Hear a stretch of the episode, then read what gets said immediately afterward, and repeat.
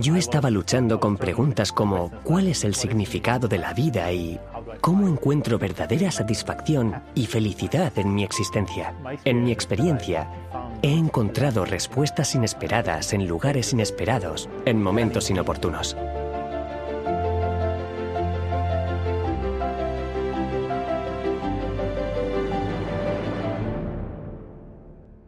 Me llamo Dan Millares y mi infancia fue feliz, a pesar de los muchos conflictos que surgieron en nuestra familia.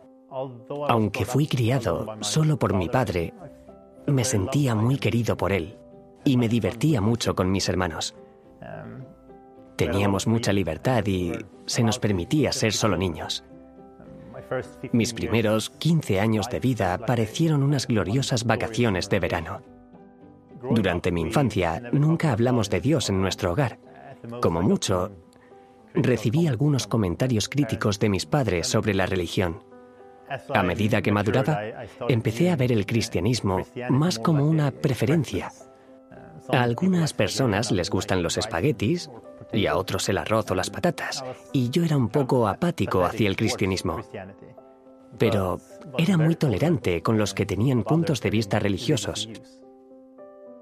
Pensaba en la fe como algo que uno imagina, como algo que te obligas a creer, aunque sabes que no es verdad.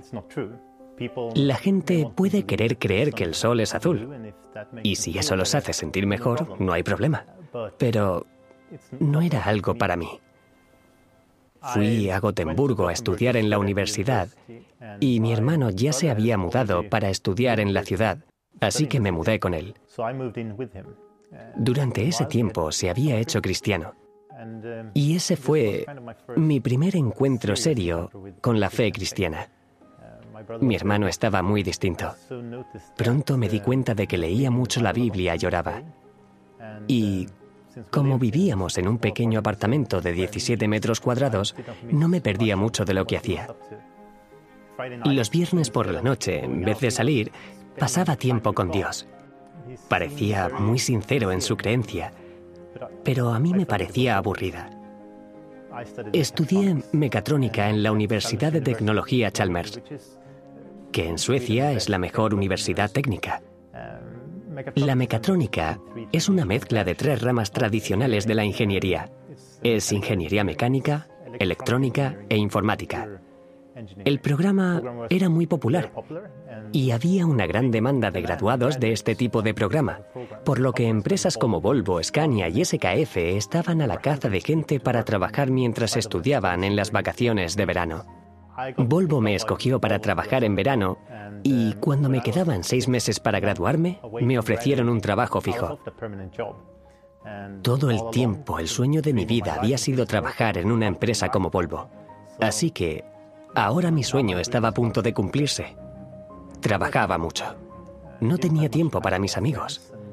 Y estaba absolutamente seguro de que, persiguiendo la carrera de mis sueños, alcanzaría la felicidad.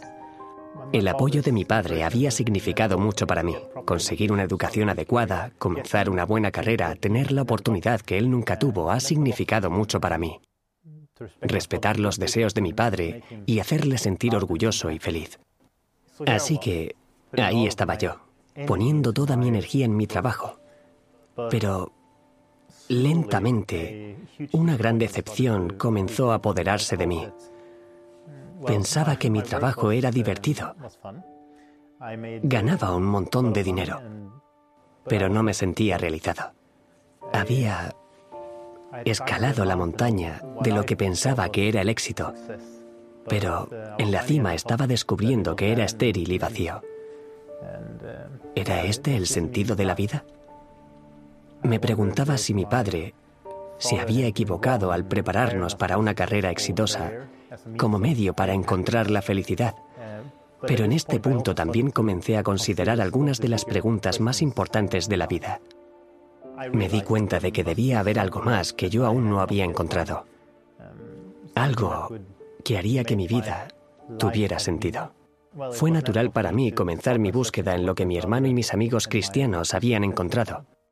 Empecé a asistir a reuniones de jóvenes con un grupo cristiano los miércoles por la noche.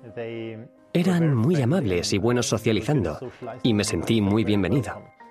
Eran personas realmente geniales. Sin embargo, al poco tiempo me volví hostil hacia ellos y los desafié en su fe. Los traté muy mal. Ellos no sabían que la razón de mi hostilidad era lo que en realidad estaba buscando. Pensaba, aquí están estos jóvenes suecos inteligentes, estudiantes. ¿Cómo pueden ser tan sinceros en su fe y creer en algo que tienen que saber que no es verdad. Se acercaban a la Biblia de la misma manera que se acercaban a otras ramas del saber, usando la lógica, el razonamiento y el pensamiento crítico.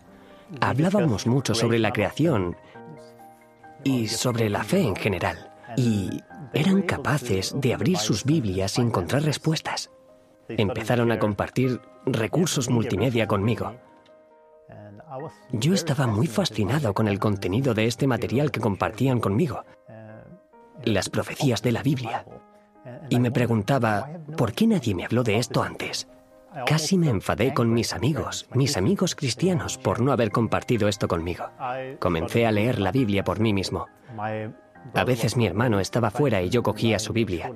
La leía y me aseguraba de volver a colocarla exactamente donde la había encontrado para que no viera que la había tocado, que la había leído.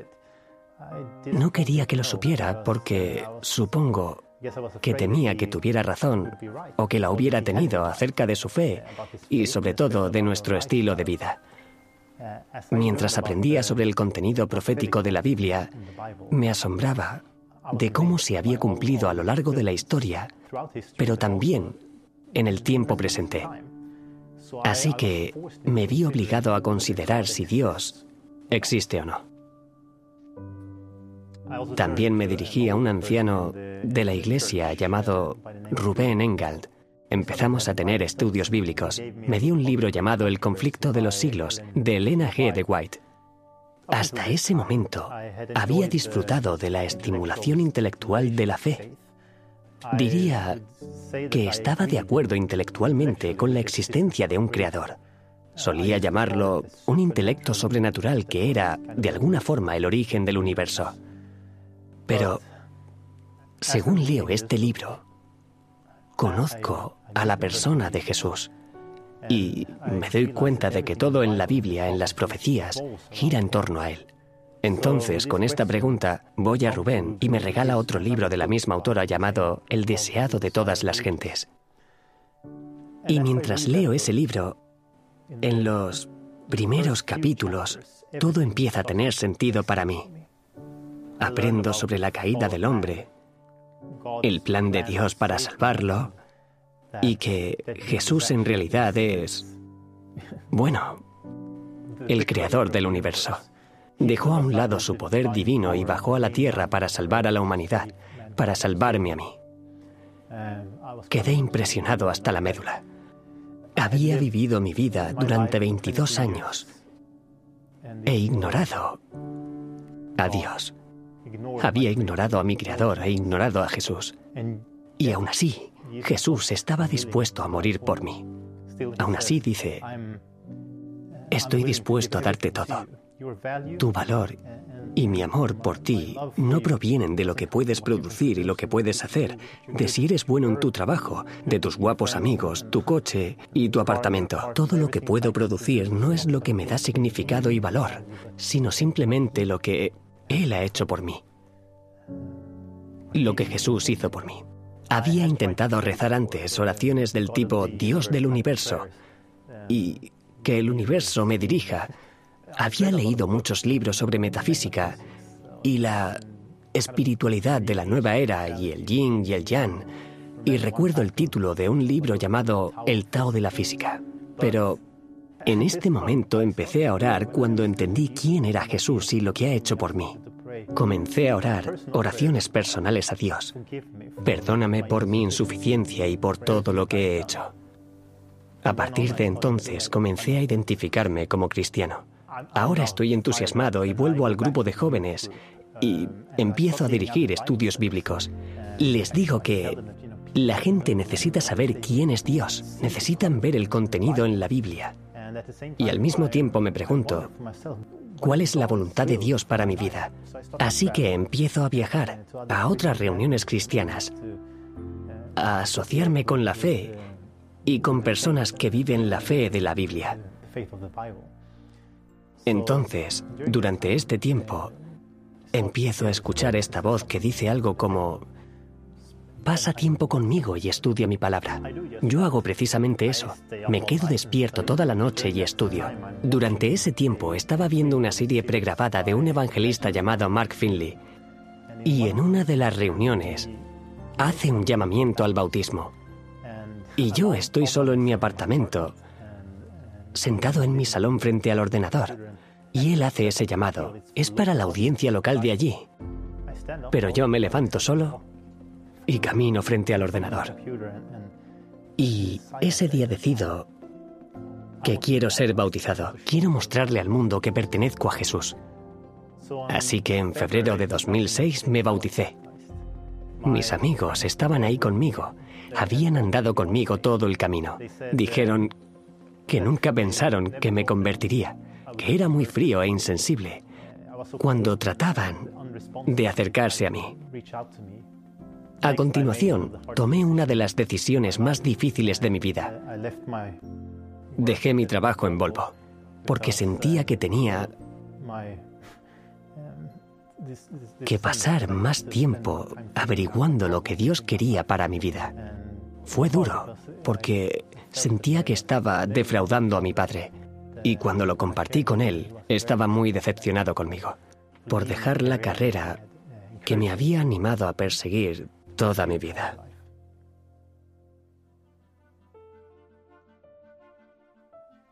Así que oré para que Dios me usara y un pastor en Gotemburgo empezó a involucrarme en ayudar. Así que visité a gente en Gotemburgo y empecé a estudiar la Biblia con ellos. Ayudé con algunas de las cosas que el pastor hacía allí y comencé a acercarme a mis amigos, a mis compañeros de trabajo y a mis compañeros de la universidad y empezamos a estudiar la Biblia juntos. Invité a seis de ellos a una conferencia cristiana en Malmo.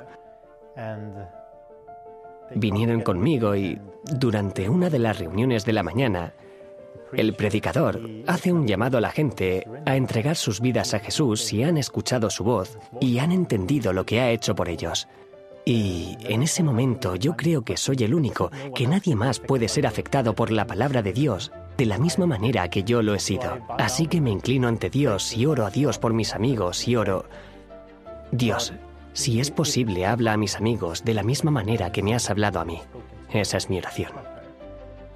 Y hacia el final del llamado, levanto la cabeza, abro los ojos y veo que cuatro de mis amigos responden a este llamado. Le dan su vida a Jesús esa mañana. Y entiendo que esto es lo que se supone que debo hacer. Esta es la respuesta a mi oración. Esto es lo que me da verdadera satisfacción y verdadera felicidad. Simplemente ayudar a otros a ver quién es Dios. Y desde entonces nunca he mirado atrás.